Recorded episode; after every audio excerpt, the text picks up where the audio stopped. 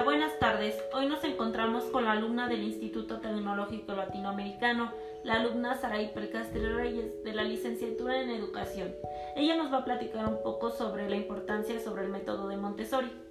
Hola, buenas tardes. Como ya me presentaron, soy la alumna Saray Pelcastre Reyes de la licenciatura en Educación. Eh, pues hoy les voy a platicar un poco sobre el método Montessori.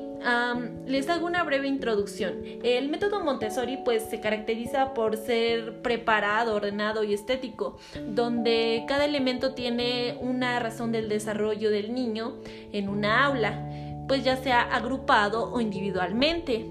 Eh, nos dice que naturalmente ellos tienen que socializar con respecto a la solidaridad con los demás niños y con el ambiente que está preparado para ellos todo este trabajo para ellos tiene que ser comprometido, elegido y libremente por ellos mismos, para que pues nos proporcione periodos prolongados de concentración para ellos, porque no deben de ser interrumpidos todos estos procesos, ya que la libertad del niño al desarrollarse pues no debe debe de tener unos límites claros que a él lo permitan convivir con su pequeña sociedad en una aula de trabajo.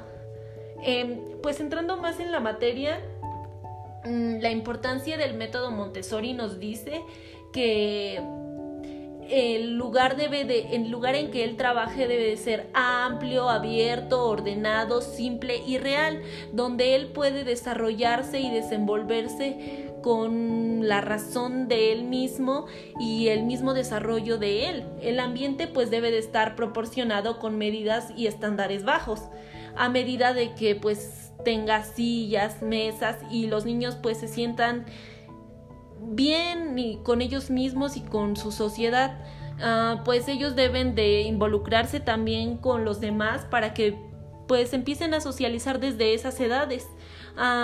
Los niños pueden trabajar en, en grupos o pues ya sea solos si es que a ellos no les parece pero pues esto es su propio estilo y ritmo de cada niño. Cada niño debe de utilizar pues un material que él elija y que, él, y que pues sea estandarizado por alguien. Mm, el ambiente pues debe de ser promovido e independiente del niño y su propia exploración de él. El proceso de aprendizaje puede ser libre y la autodisciplina hacen posible que cada niño se encuentre pues en actividades de respuesta y evolutivas.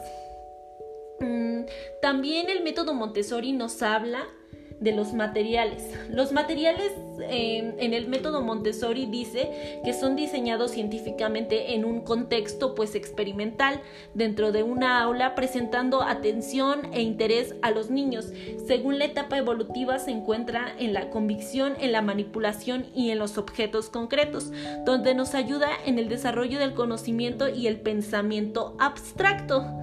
Estos materiales nos permiten a la investigación y la exploración del niño pues sea independiente y pues nos posibilite una repetición que nos promueva la concentración de ellos mismos.